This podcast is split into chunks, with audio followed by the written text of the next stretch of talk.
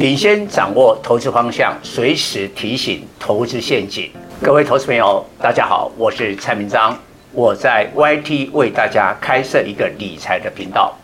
每天盘前提示观盘重点，盘后分析个股脉动，请大家赶紧加入我的官方频道，按下订阅及开启小铃铛，才不会错过每天赚钱的机会。各位粉丝朋友，大家好，我是陈章，现在是礼拜四盘后的分析。因为下午是双王的华说，尤其聚焦台积电。晚上是美国上个月的 CPI 公布，所以今天台股呢极度的观望，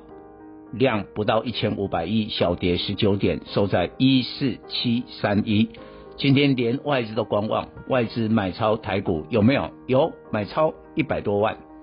啊，不是一百多亿，一百多万而已。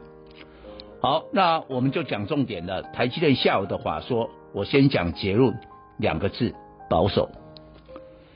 先讲利多的部分哦。那去年二零二二年的第四季 EPS 呢，高达十一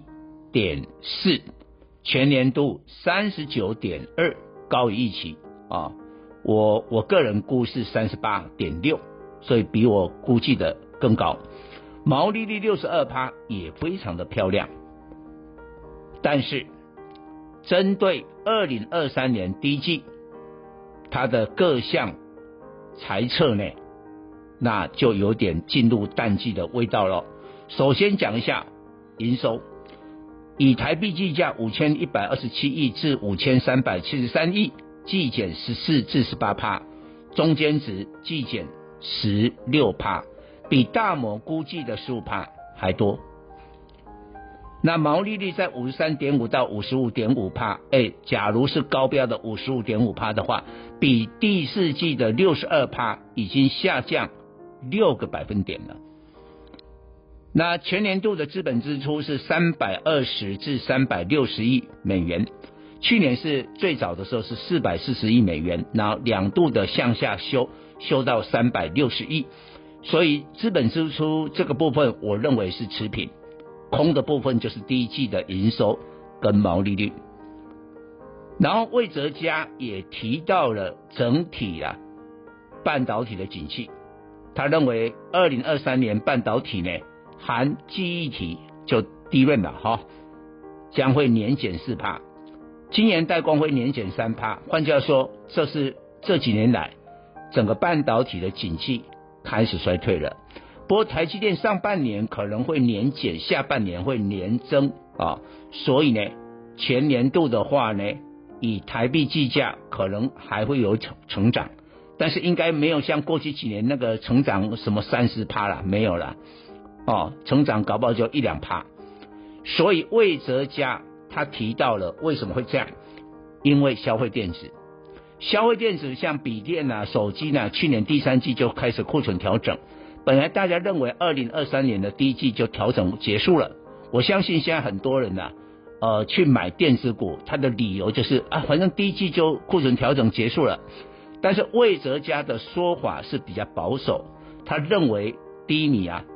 所以呢，台积电这一个平台，今年代工的平台，它就感受到七六奈米的产能利用率明显的下滑，就是消费电子不行。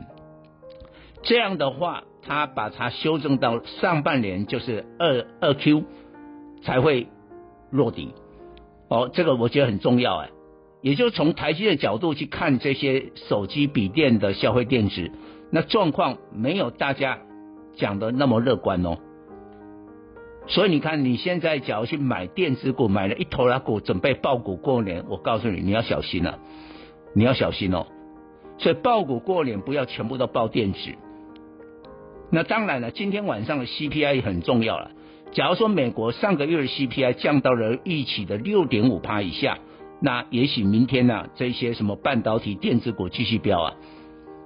因为就不管你，因为因为大盘大盘有这个利多的话，那其他的股票。即便有利空，他就不是很在乎。但是我们很难讲啊，万一今天晚上没有六点五趴以下，或者差不多六点五趴了，因为过去两个月哈，美国的 CPI 发布虽然低于预期，但股票在大涨的那个幅度就越来越小，也就是说大家已经啊有这种的期待了，哦，所以大家要注意到这个现象。以上报告。本公司与所推荐分析之个别有价证券无不当之财务利益关系。本节目资料仅供参考，投资人应独立判断、审慎评估并自负投资风险。